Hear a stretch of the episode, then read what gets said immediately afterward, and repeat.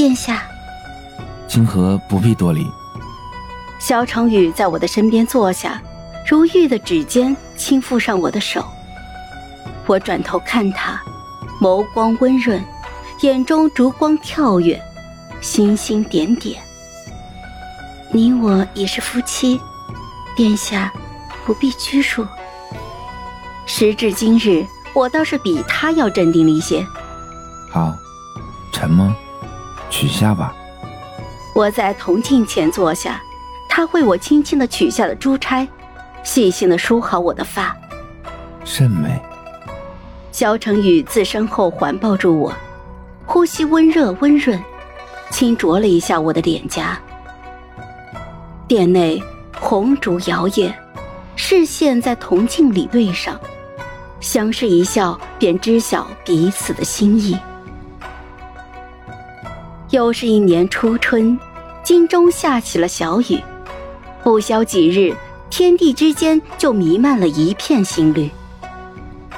风雨初晴之际，我与萧成宇的孩子就在这大好春光之中咕咕坠地。小姑娘眉眼恬静，鼻子嘴巴像极了萧成宇。我给她取名世欢，望她一世欢喜。母亲说我孩儿的眼睛与我小的时候一模一样，以后想必也是一个蕙质兰心的美人儿。东宫的院子里，我与萧成宇种下了一株合欢。我终于体会到，父亲当年亲手为我种下合欢树的时候，心中是怀着怎样的疑虑和期许。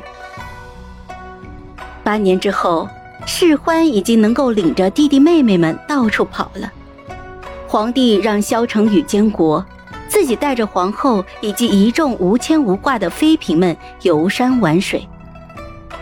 在一个桃花盛开的相似的雨天，苏清雪来信说萧成景开了第三间私塾了。我唏嘘不已，自小不爱读书，如今却当了教书先生。他说他与香姨娘整日忙着给孩子们做饭，忙的是晕头转向的，脚不沾地儿。最后在信里的末尾，他说道：“念。”长姐恩。收到信后不久，父亲也携着母亲回了一趟故里，准备欣赏今年第一茬盛开的牡丹。斗转星移，一朝一夕之间，当年一直坚守的人，如今都还在身边，这便是最大的乐事了。登基之时，萧成宇握着我的手，目光一如当年的温柔。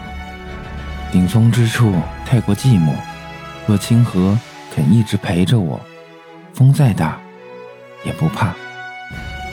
我盈盈一笑，望向了他的眉间，他眼中我的倒影一如当年的纤细温婉，丝毫未变。如陛下所愿。好了，本集故事就说到这儿。有什么想对我们说的，欢迎在下方留言。那我们下期见。